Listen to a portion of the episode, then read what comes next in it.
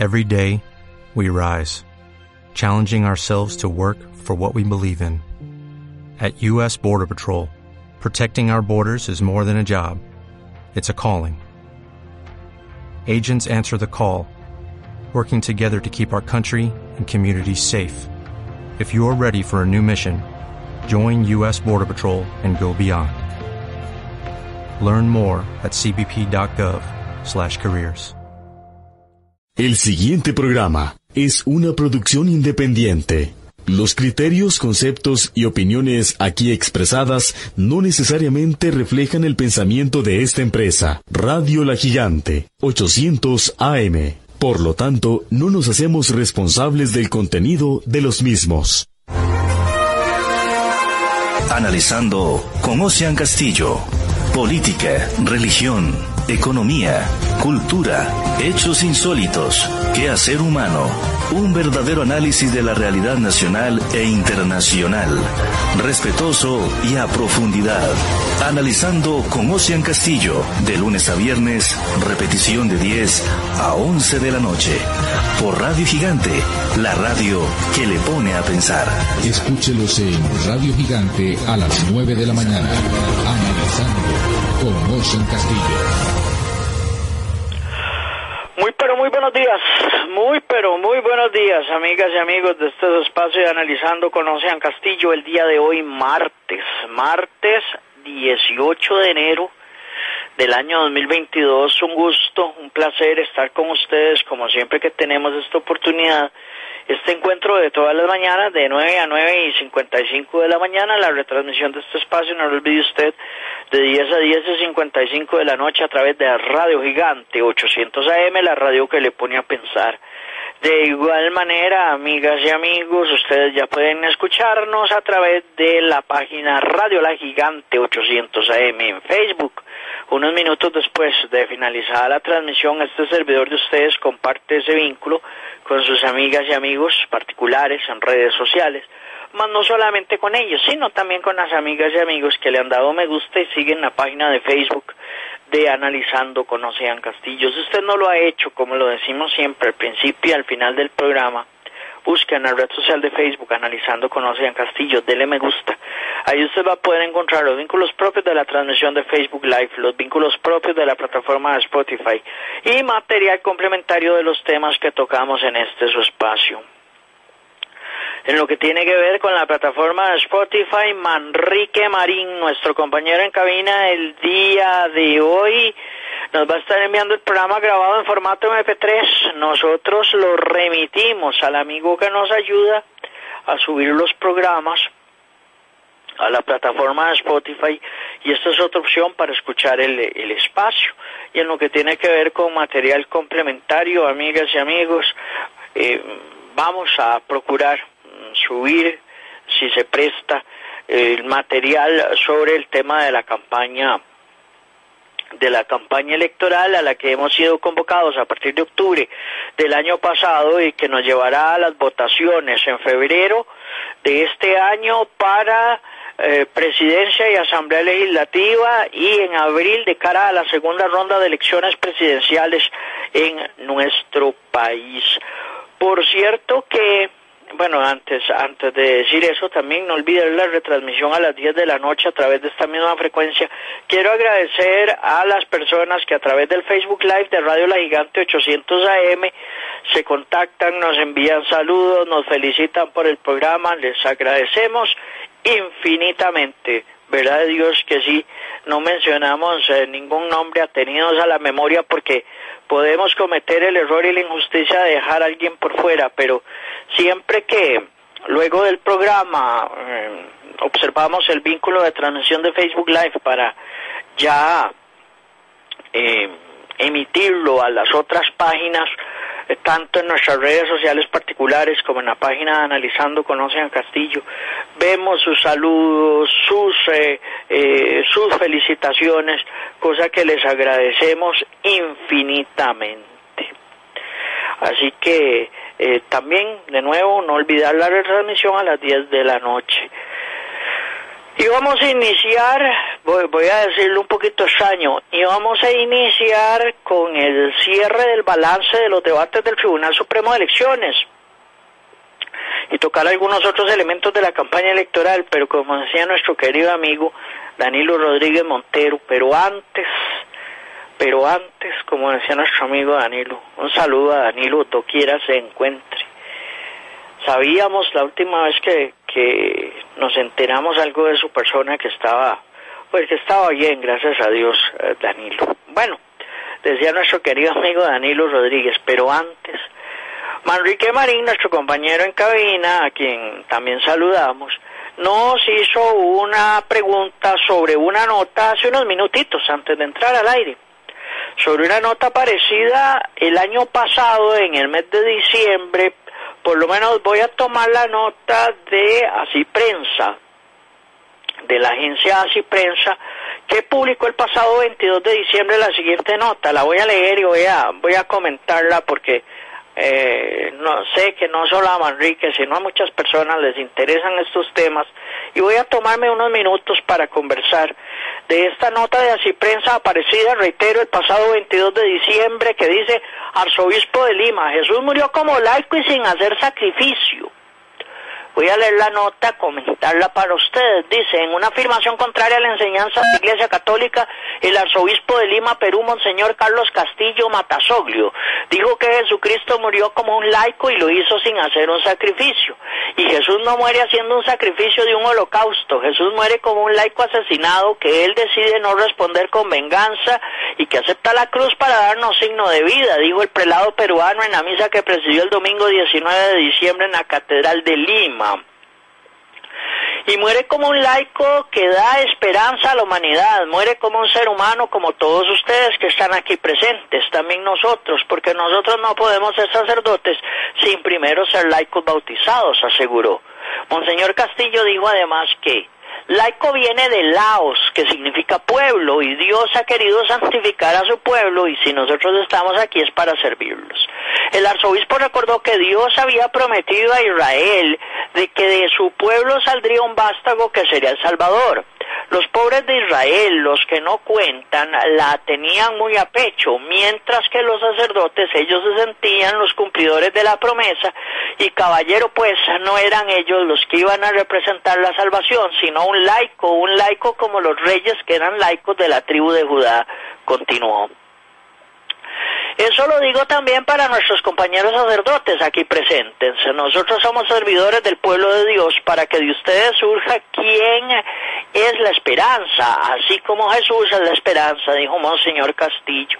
Lo dicho por el arzobispo, por el arzobispo de Lima sobre Jesús, laico que muere sin sacrificio, es contrario a la doctrina católica.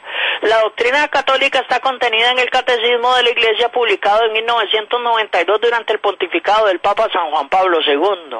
En el numeral 1545 del Catecismo referente al sacramento del orden sacerdotal señala que, comillas, el sacrificio redentor de Cristo es único, realizado una vez por todas, y por eso se hace presente en el sacrificio eucarístico de la Iglesia.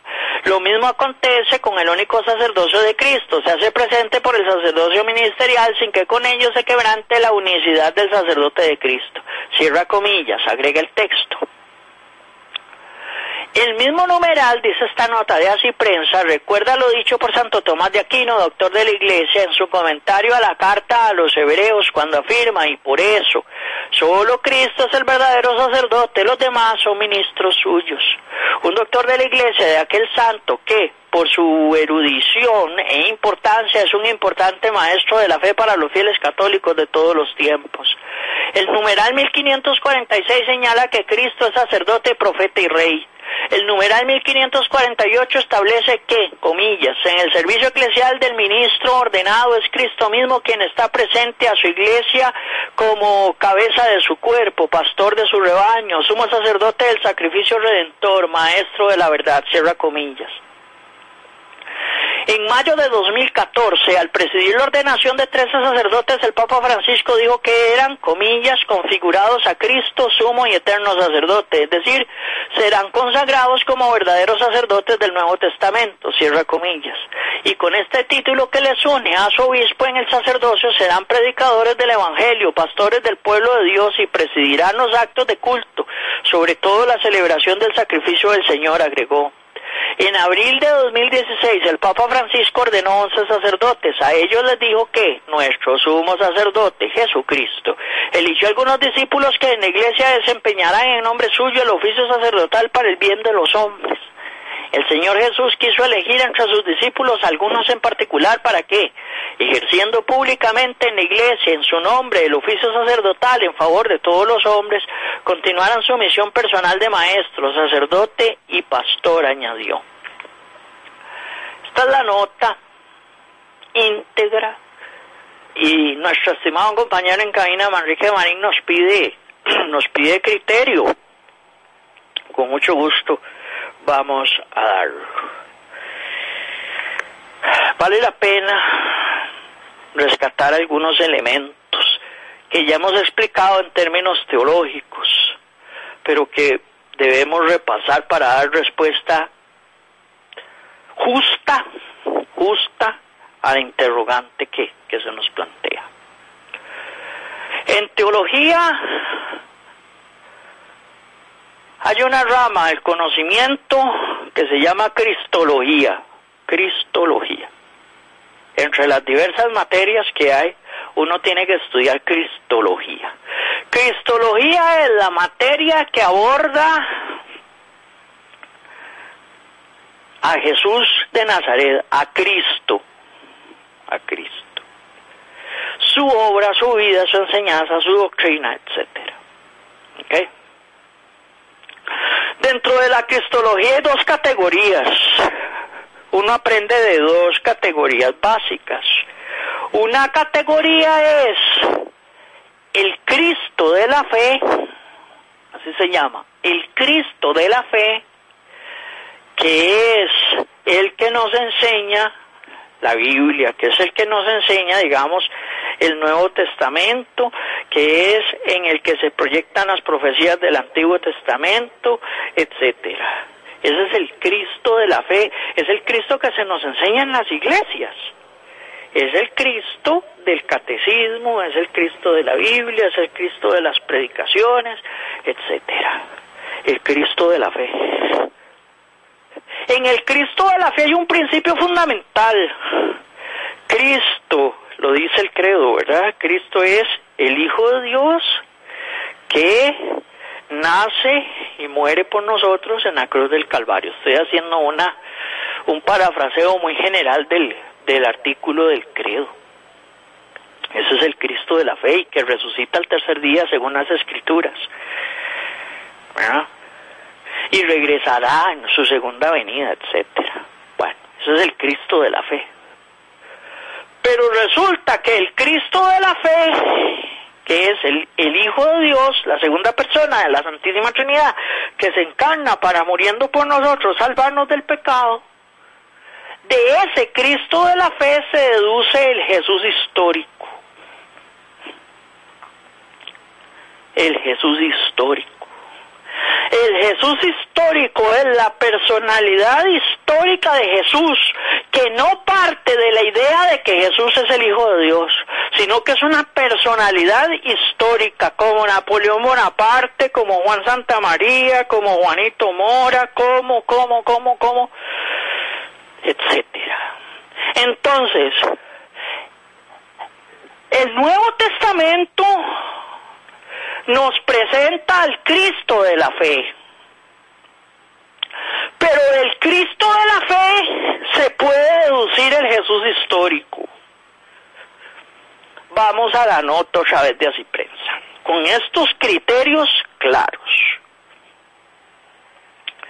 Dice Arzobispo de Lima, Jesús murió como laico y sin hacer sacrificio. Dice, en una afirmación contraria a la enseñanza de la Iglesia Católica, el Arzobispo de Lima, Perú, Monseñor Carlos Castillo Matasoglio dijo que Jesucristo murió como un laico y lo hizo sin hacer sacrificio. Voy a definir, voy a, voy a plantear ya con este marco teórico, claro, que hemos establecido aquí, ese pequeño marco teórico, volvamos hacia la nota, dice, contrario a la enseñanza de la Iglesia Católica, ¿por qué? Desde una perspectiva vean que de nuevo el tema del conservadurismo y de la visión más liberal siempre atraviesa nuestras vidas en términos políticos, en términos económicos y en términos sociales o religiosos o culturales. Desde la perspectiva conservadora, desde la perspectiva conservadora, esta enseñanza va en contra de la enseñanza de la Iglesia Católica, porque la Iglesia Católica, y yo me atrevo a decir, las denominaciones no católicas enseñan el Cristo de la fe. ¿Y cuál es el Cristo de la fe? El de San Juan 3:16, porque de tal manera amó Dios al mundo que ha dado a su Hijo unigénito para que todo aquel que en él crea no se pierda, mas tenga vida eterna. Y vean lo que dijo el arzobispo de Lima. El arzobispo de Lima dijo, Jesucristo murió como un laico y lo hizo sin hacer sacrificio. Entonces, desde el Cristo de la fe, Jesús es sumo sacerdote que muere sacrificialmente. Eso es lo que nos enseña el Nuevo Testamento. ¿Qué es lo que hay que decir? Que la teología, esto lo hemos explicado en otros programas, pero vale la pena decirlo. Y creo que lo, lo hemos, no lo hemos profundizado. Tal vez en estos minutos valga la pena profundizarlo. En el Nuevo Testamento se nos plantea el Cristo de la fe como la lectura que se hace a la vida, enseñanza y obra de Jesús. Pero esa es una lectura. No es la única lectura, voy a repetir eso, eso es fundamental. Esa es una lectura de la cuestión, no es la única lectura de la cuestión. Es decir, hay otras formas de leer el texto sagrado y extraer conclusiones. ¿Cuáles son esas otras formas? El Jesús histórico. La aplicación de la ciencia social historia al texto para saber qué podemos determinar históricamente de Jesús independientemente de la visión de la teología de la salvación, que es la lectura que a nosotros se nos presenta. Valga decir, el concepto del Jesús histórico y el instrumental para la deducción del Jesús histórico no nos da conclusiones ni muy grandotas ni muy determinantes. Desde la perspectiva de la historia sabemos poco de Jesús de Nazaret. ¿De acuerdo? Pero que es una de las cosas que sabemos. Que Jesús no era sacerdote, no era sacerdote. Conforme al sacerdocio judío, de entrada por la tribu a la que pertenece a Jesús. Los sacerdotes, pregunta más interesante esta que nos ha hecho Manrique y nos permite hablar de estos elementos de los que nunca le hablan a uno en las iglesias no porque no lo no porque lo escondan, no porque lo oculten, sino porque la lectura que se hace desde la perspectiva pastoral es la teología de la salvación, pero esa es una lectura, vuelvo a decir, vuelvo al Jesús histórico. En Israel los sacerdotes venían de la tribu de Leví, eran los levitas. Solo los levitas podían ser sacerdotes. Jesús no es de la tribu de Leví, Jesús es de la tribu de Judá. Entonces, desde la perspectiva histórica de la realidad de Jesús, Jesús que era sacerdote o laico, partiendo de la definición de que laico no es un sacerdote, son contrarios, el sacerdote no es laico y el laico no es sacerdote. Era laico, Jesús era laico, no era sacerdote.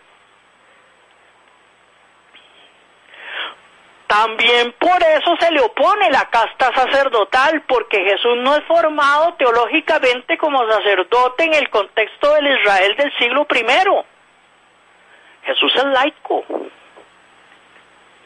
Entonces, cuando el arzobispo de Lima dice que Jesús muere como laico, tiene razón desde la perspectiva del Jesús histórico. Jesús era sacerdote o era laico. Entonces la pregunta que sigue es, bueno, para saber si Jesús era sacerdote o era laico hay que preguntar, ¿era de la tribu de Leví? No, no era de la tribu de Leví, de Leví, entonces no podía ser sacerdote. El otro elemento dice que el arzobispo dijo, Jesucristo murió como un laico, ya esto lo hemos explicado, y lo hizo sin hacer sacrificio. Otra vez, desde la teología de la salvación y determinadas visiones muy conservadoras de la teología de la salvación, Jesús hace sacrificio es el Cordero perfecto que es sacrificado para el perdón de los pecados. He aquí el Cordero de Dios que quita el pecado del mundo, ¿sí o no? Sí, pero esa es una lectura de la muerte de Jesús. Conste, es la lectura principal del Nuevo Testamento, sí, pero no es la única lectura. ¿Cómo muere Jesús? Y si uno se pone a hablar, a ver, hablar no, si uno se pone a investigar el tema, para eso hay locos y locas que se llaman estudiantes de teología. Y uno sigue estudiando aunque se titule que estamos todo el día, ¿verdad? Uno se imagina, ¿cómo se imagina uno a los estudiantes de teología y a los teólogos titulados que son estudiantes de teología ab eternum?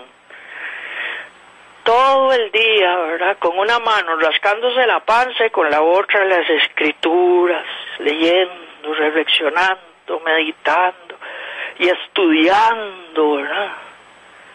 Así se imagina uno a los, a los estudiantes de teología y a los teólogos.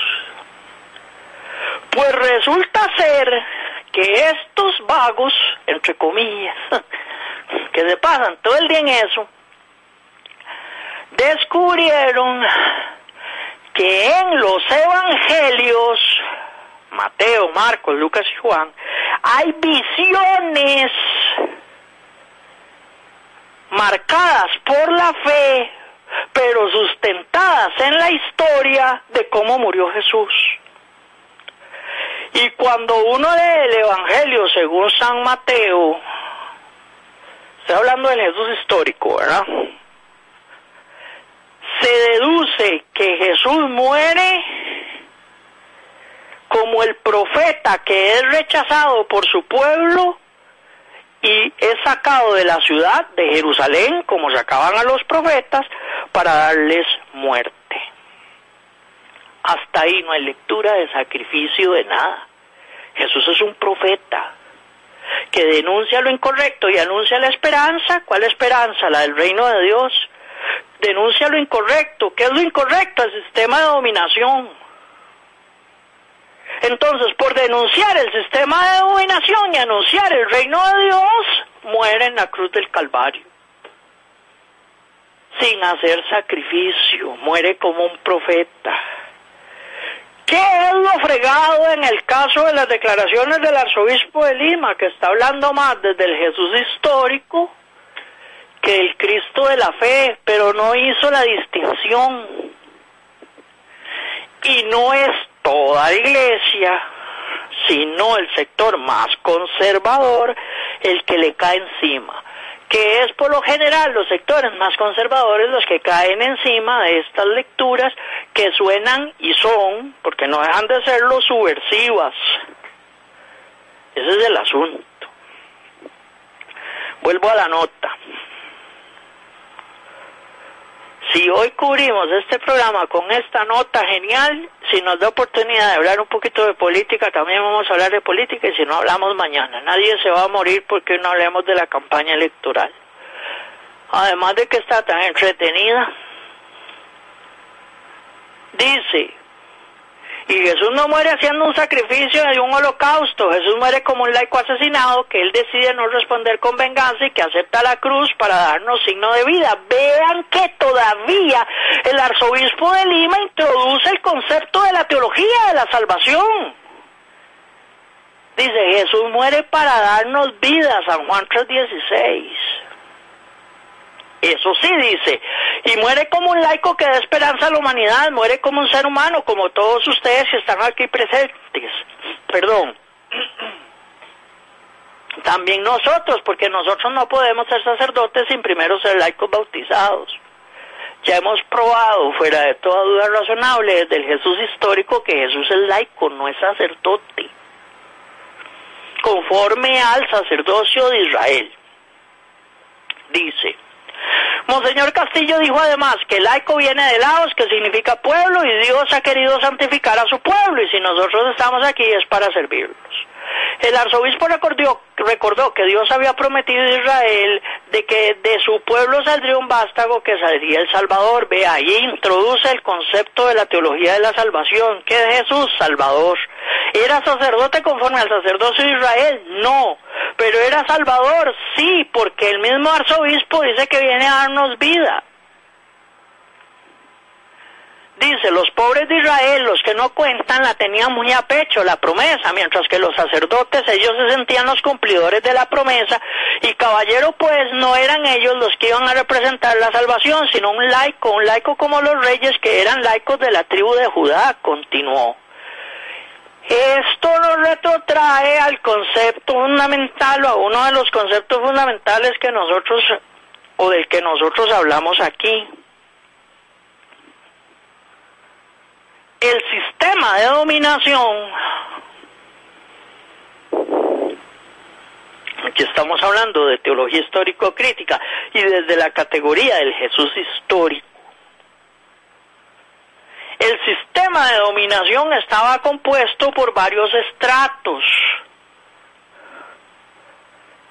La clase política, estaba compuesta por romanos, el procurador, el ejército, etcétera.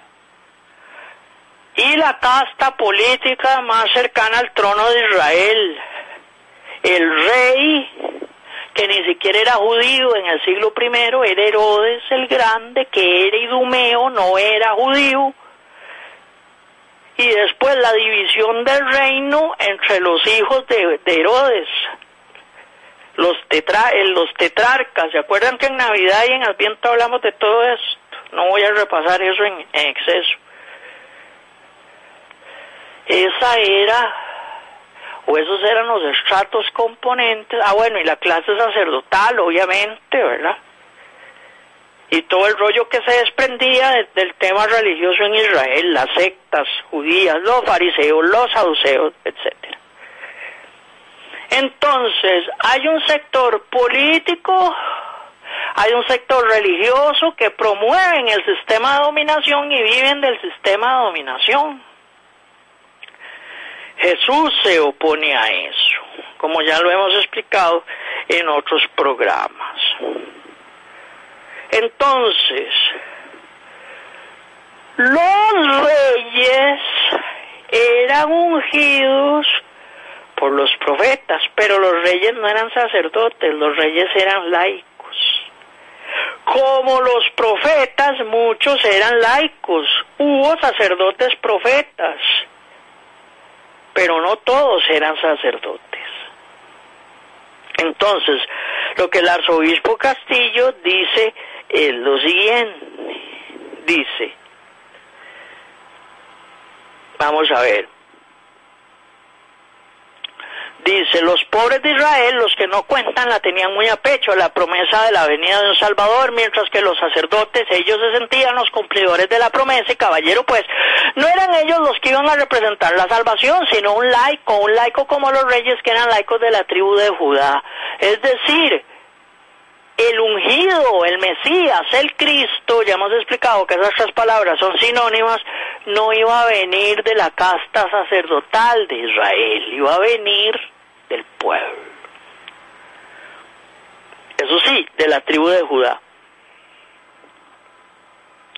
Sigue diciendo, eso lo digo también por nuestros compañeros sacerdotes aquí presentes, nosotros somos servidores del pueblo de Dios para que usted, para que de ustedes surja quien es la esperanza, así como Jesús es la esperanza. Vea que lo que dice Monseñor Castillo es, ustedes no son la cúpula de la iglesia, ustedes no son la última, el último refresco del desierto, ustedes no son el ombligo de mis universos. Los sacerdotes en la iglesia católica son servidores, el que quiera ser el primero entre ustedes que sea el último y el que quiera liderar que es el servidor de todos. ¿Se acuerdan el concepto de política en el servicio? Aquí queda reflejado en esta en estas palabras de Monseñor Castillo. Sigue diciendo la nota, lo dicho por el arzobispo de Lima sobre Jesús laico, que muere sin sacrificios contrario a la doctrina católica. ¿A cuál doctrina católica? A la que está sustentada en el Cristo de la fe. Yo me atrevería a corregir la nota de así prensa. No es que el arzobispo Castillo está contra la doctrina católica, no, sino que el arzobispo Castillo lo que hizo fue una lectura desde el Jesús histórico y no desde el Cristo de la fe. Pero para los conservadores, todo lo que no es Cristo de la fe es oposición a la fe, y eso es mentira, eso es falso, eso es cuento como cuando le dicen a usted que el candidato de liberación está arriba en las encuestas. Cuento, falso, mentira. De una vez hay que hacer el ejemplo porque estamos en campaña electoral, ¿no?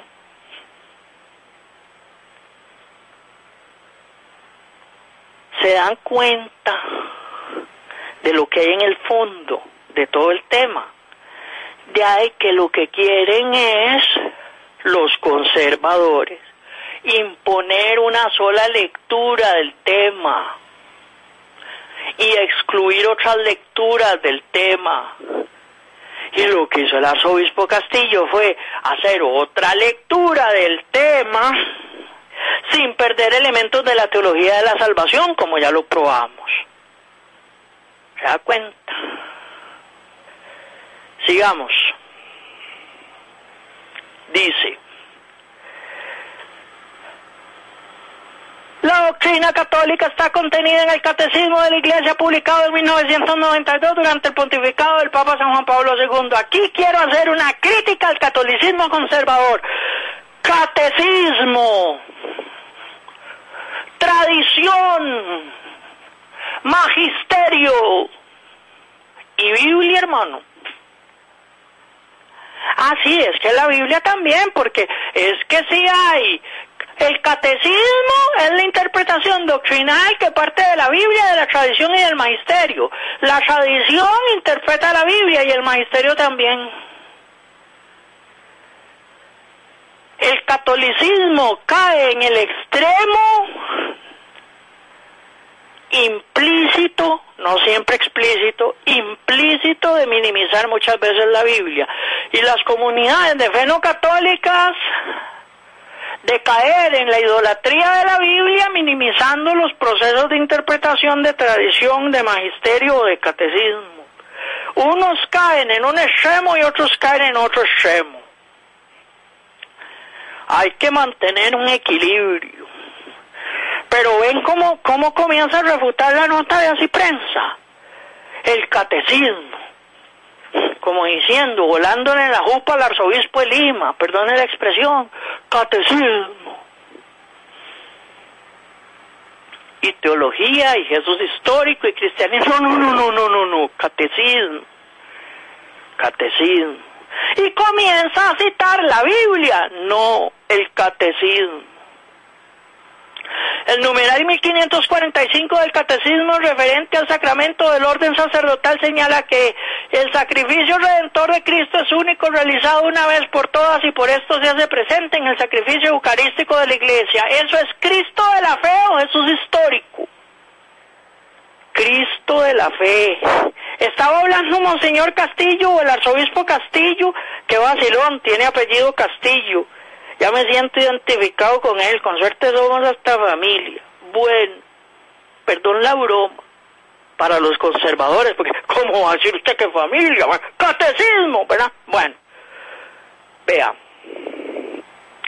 Esta, esta visión del numeral 1545 es del Cristo de la fe o del Jesús histórico. Es del Cristo de la fe. Sobre todo de un texto que es un texto complicado y que nosotros conocemos tradicionalmente como la carta del apóstol San Pablo a los hebreos. La carta del apóstol San Pablo a los hebreos. Esta es teología profunda, yo no pensaba hoy hablar de esto. Manrique, usted tiene la culpa.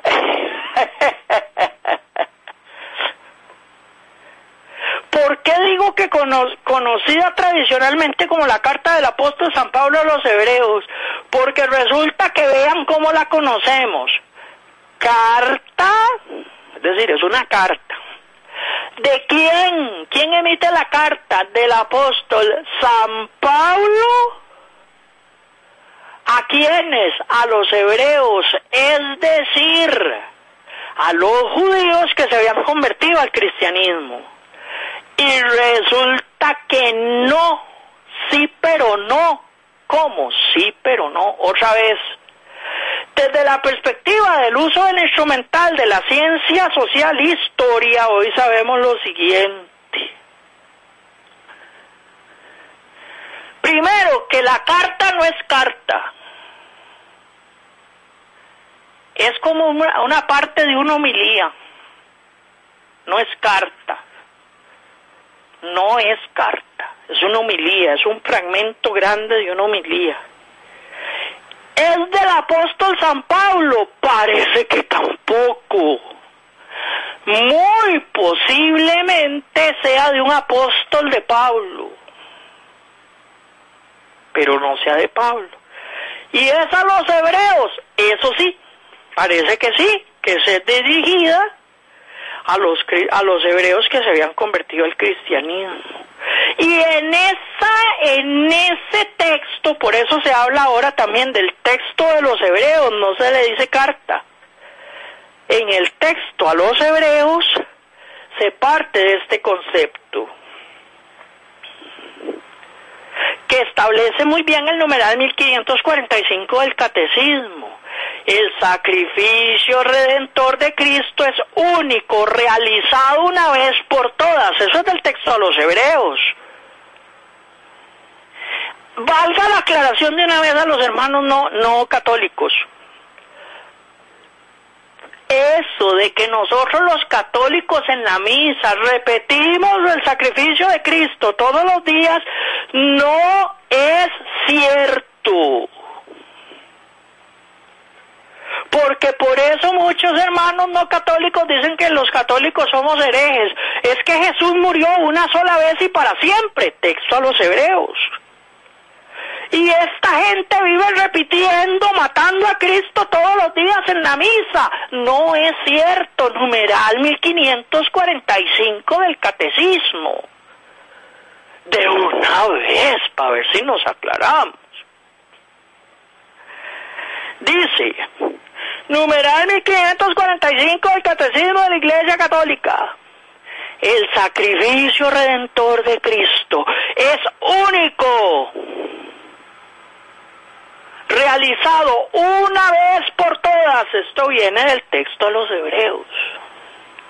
Y por esto, agrega el catecismo, se hace presente en el sacrificio eucarístico de la iglesia. ¿Qué es lo que hace la iglesia? para ver si nos aclaramos, ya metidos en el tema. El sacrificio de Cristo en la cruz ahí sí estoy hablando desde el Cristo de la fe. El sacrificio de Cristo en la cruz es realizado una vez y para siempre. Es decir, tiene una permanencia en el tiempo, es hecho una sola vez, pero tiene permanencia en el tiempo. Entonces lo que hacemos en la misa todos los días es unirnos a esa línea de tiempo. Porque el tiempo es relativo. Y el tiempo relativo solo nos afecta a nosotros, los seres humanos, en esta dimensión. Entonces el sacrificio es uno. Y está presente ante Dios. Esto es el Cristo de la fe, de nuevo, ¿verdad? Vean que he tocado los dos, las dos dimensiones, el Cristo de la fe y el Jesús histórico. Ahora estoy en el Cristo de la fe. El sacrificio es uno en el tiempo y nosotros nos unimos conforme a nuestro tiempo relativo en a ese único sacrificio. A veces a las seis de la mañana, a veces a las siete, a veces a las once, a veces a las tres, a veces a las cinco, pero el sacrificio es uno, no estamos repitiendo el sacrificio. Eso es teología profunda. ¿A cuenta? Y aquí defiendo el gremio de los de los teólogos y las teólogas. Y le envío saludos a Maynor de una vez. A Maynor Ocampo Chacón, colega teólogo y colega productor de radio aquí. Ve, ¿por qué hay que estudiar teología? Ve, ve que no es así nomás, ve que no es soplar y hacer botellas. Como tampoco es soplar y hacer botellas, hacer análisis político. Aquí lo hemos probado. Los ignorantes son los que dicen, no, eso, es facilísimo, no, eso para vos eso es facilísimo. Vos, vos hablas y sale la sabiduría infusa. No, no, no, hay que quemarse las pestañas para entrarle a esta cosa, como tiene que ser. ¿Eh? Por eso yo aplaudo y felicito a mi colega Maynor Ocampo, quien por cierto valdría la pena que escucharan el programa de ayer de Maynor, porque hasta clases de griego nos dio, muy buenas por cierto. Sí. Y otros que dicen, no, que, que analista barato, que no, que, que eso no sirve para nada, que no, que... Valoren el trabajo, muchachos. Porque cuando este tipo de programas desaparece, entonces ahí se están llorando. Ay, pero cómo, no sean Don Minor, Doña Andrea, Doña... Ahora sí, ¿ah? Bueno, volvamos. Dice este numeral 1545, lo mismo acontece con el único sacerdocio de Cristo. Se hace presente por el sacerdocio ministerial, sin que ellos se que, sin que con ellos se quebrante la unicidad del sacerdocio de Cristo. Esto es muy importante también porque en el catolicismo y voy a aprovechar a hacer el paralelismo. Voy a ver cómo estamos de tiempo. Bueno, todavía hay bastante, bastantillo tiempo, dijo aquel. ¿Quién es el Hijo de Dios? De una vez, para aclarar cosas con teología profunda. No para que digan que yo sepa, que yo sé mucha teología, sino para aclarar las cosas. Porque obra de misericordia es enseñar al que no sabe. ¿Quién es el Hijo de Dios? Jesús. Jesucristo.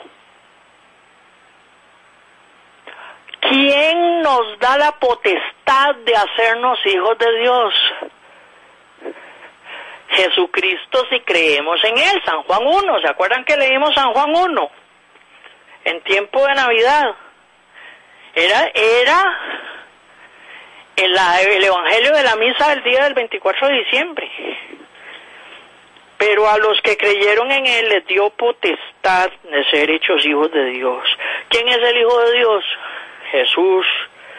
Pero por su parentesco de hijo con, con Dios, Él nos da potestad de nosotros también ser hijos de Dios. Eso es lo maravilloso. Cristo de la fe. Cristo de la fe. Ahora, quién es el verdadero y sumo sacerdote conforme a la visión del Nuevo Testamento, texto a los hebreos, Jesús. Jesús es eterno y sumo sacerdote. Jesús es eterno y sumo sacerdote. Pero por la eternidad y el sumo sacerdocio de Jesús, quien a su vez es sacrificio, Cristo de la fe, texto a los hebreos, también quienes están llamados al orden o al sacramento del sacerdote del sacerdocio pueden ser sacerdotes. Entonces, los sacerdotes católicos, ¿por qué orden son sacerdotes? Por la orden de Jesucristo, que no es la orden de Leví, que no es el sacerdocio de Leví, es, no voy a entrar en detalles en esto, pero el texto a los hebreos lo reconoce, la orden de Melquisedec, dice. no voy a entrar en eso, porque hay que explicar quién es Melquisedec y toda esa cosa pero no es el sacerdocio de Leví. Entonces también, hermanos no católicos, eso de que el sacerdocio y hay este, hay este, ¿cómo se llama? Los que estudian la raíz hebrea y todo ese enredo, que no leen la carta a los Gálatas ni nada de eso, seguro le arrancaron las páginas a la Biblia es que por eso el sacerdocio católico es un sacerdocio falso, porque el sacerdocio verdadero es el sacerdocio de Leví por la raíz hebrea. No, no, no, no. Texto a los hebreos.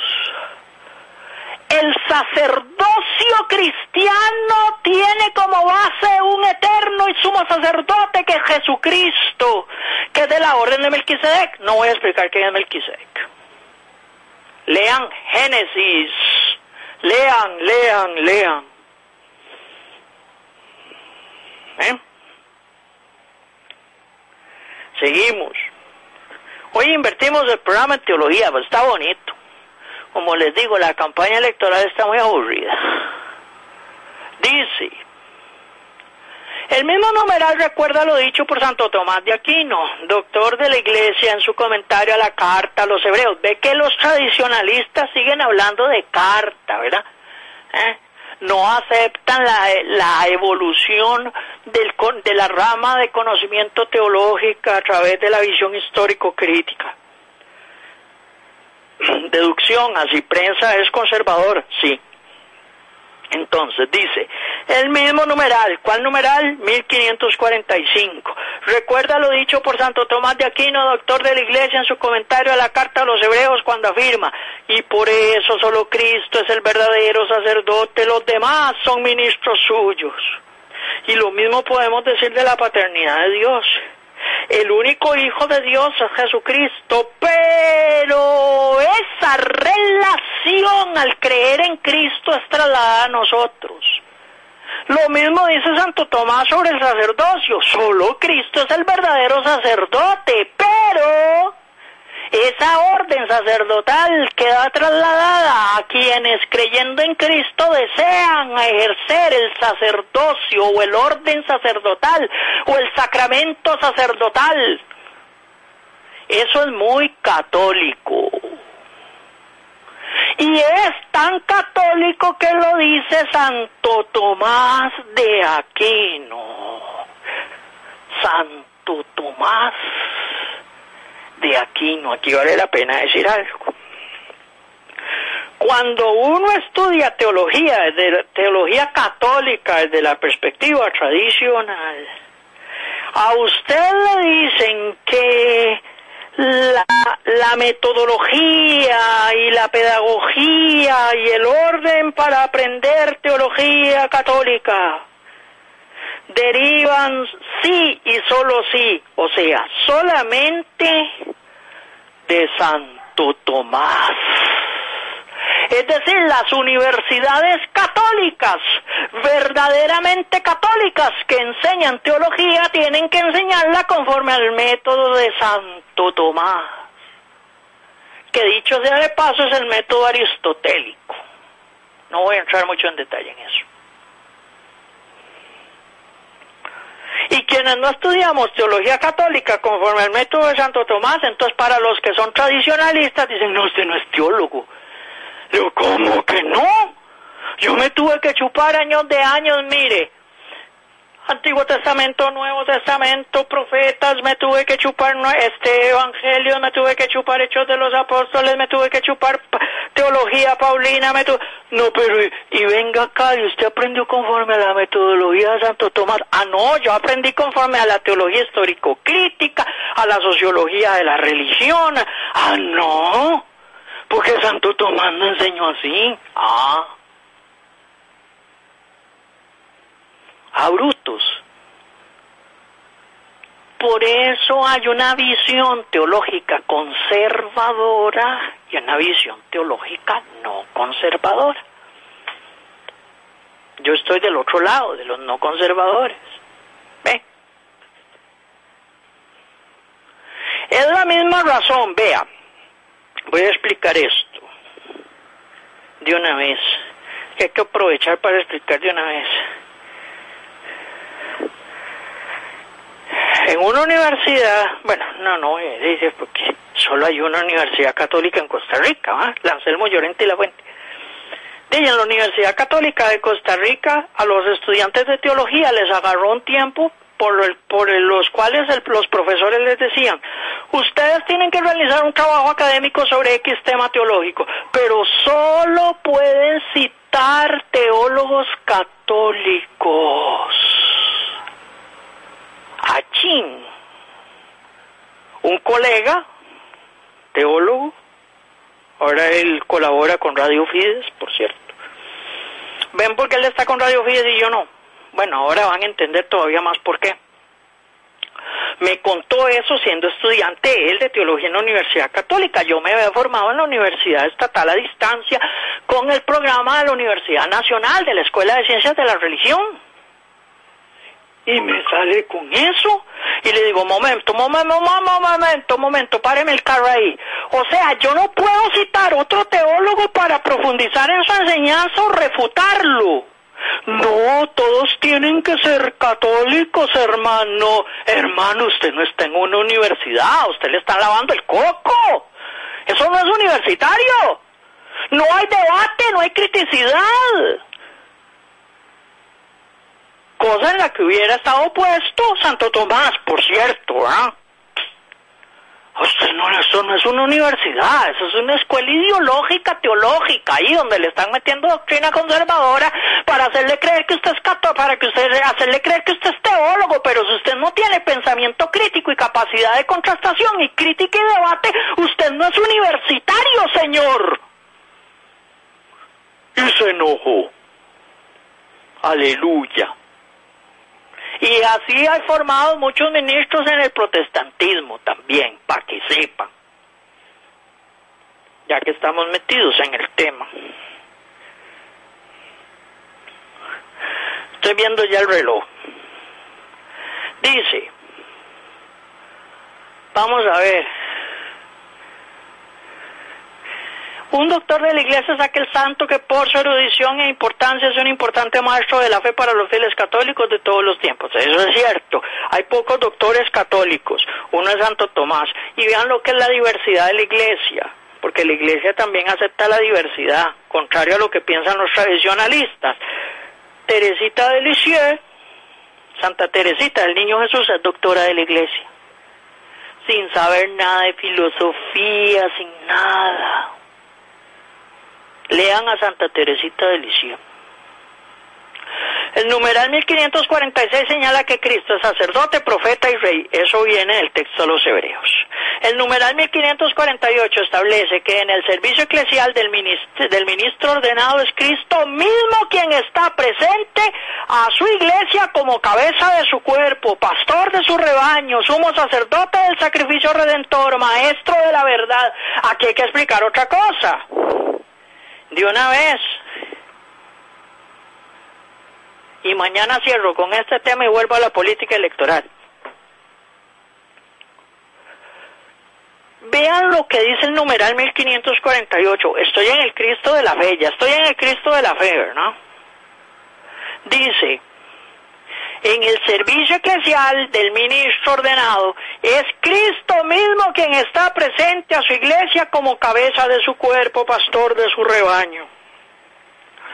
Cuando usted se va a confesar ante un sacerdote, usted no se está confesando ante el sacerdote fulano, ante el padre fulano. Usted se está confesando ante Cristo porque los sacerdotes, al estar unidos al sacerdocio de Cristo, concretan los sacramentos, y aquí hay una parte fundamental en la teología católica tradicional, in persona Christi se llama eso. In persona Christi. Yo me confesé con el padre Álvaro. No, no, usted se confesó ante Cristo. In persona Christi. Es que el que bautizó al chiquito es el padre José. No, fue Cristo. In persona Christi.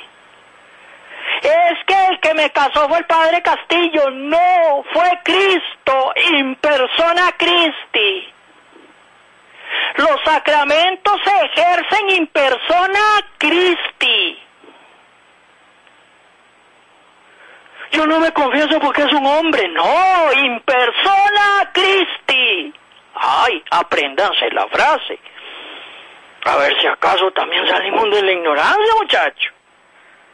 De acuerdo. Con esto cierro. Dice, en mayo del 2014 Vamos a ver. Ah, bueno, dice, sumo sacerdote, eh, numeral 1548, sumo sacerdote del sacrificio redentor, maestro de la verdad, se refiere a Cristo. Y dice, en mayo del 2014, al presidir la ordenación de tres sacerdotes, el Papa Francisco dijo que eran configurados a Cristo, sumo y eterno sacerdote, es decir, serán consagrados como verdaderos sacerdotes del Nuevo Testamento. ¿Cómo son los sacerdotes católicos? Configurados a Cristo.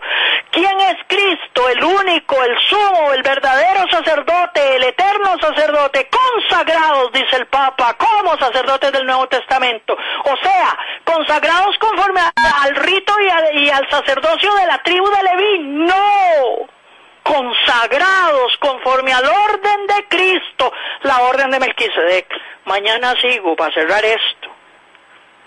Para cerrar esto y entrarle a la política. Gracias, Manrique, me salvaste hoy con el tema. Porque seguir, mire, hay que hablar de la configuración de la Asamblea Legislativa, hay que hablar un poco de las encuestas. Y las encuestas siguen marcando triple empate, eso no cambia, qué pereza. Bueno, vamos en orden, no hay tiempo para más. El programa se retransmite hoy a las 10 de la noche a través de esta misma frecuencia, Radio Gigante 800 AM. La radio que le pone a pensar y de verdad queremos ponerlos a pensar, de verdad queremos ponerlos a reflexionar. La retransmisión a las 10 de la noche, ya voy a compartir el vínculo de transmisión en mis redes sociales particulares y en la página Analizando con Ocean Castillo. De igual manera, ya nos van a enviar más rápido que corriendo Manrique Marín, quien nos ayudó a coproducir el programa el día de hoy nos va a enviar el programa grabado en formato MP3. Nosotros lo vamos a remitir al amigo que nos ayuda a actualizar la plataforma de Spotify. Esta es otra opción para escuchar el programa y vamos a estar atentos a ciertas notas de la campaña electoral para que sean material complementario en la página Analizando con Ocean Castillo. Gracias que a quienes nos han escuchado en la edición de estreno, gracias a quienes nos escucharán en la retransmisión a las 10 de la noche y hasta mañana si Dios quiere. Chao. El programa anterior fue una producción independiente. Los criterios, conceptos y opiniones aquí expresadas no necesariamente reflejan el pensamiento de esta empresa. Radio La Gigante, 800 AM. Por lo tanto, no nos hacemos responsables del contenido de los mismos. Analizando con Ocean Castillo. Política, religión economía, cultura, hechos insólitos, quehacer humano, un verdadero análisis de la realidad nacional e internacional, respetuoso y a profundidad. Analizando con Ocean Castillo, de lunes a viernes, repetición de 10 a 11 de la noche, por Radio Gigante, la radio que le pone a pensar. Escúchelos en Radio Gigante a las 9 de la mañana, analizando con Ocean Castillo.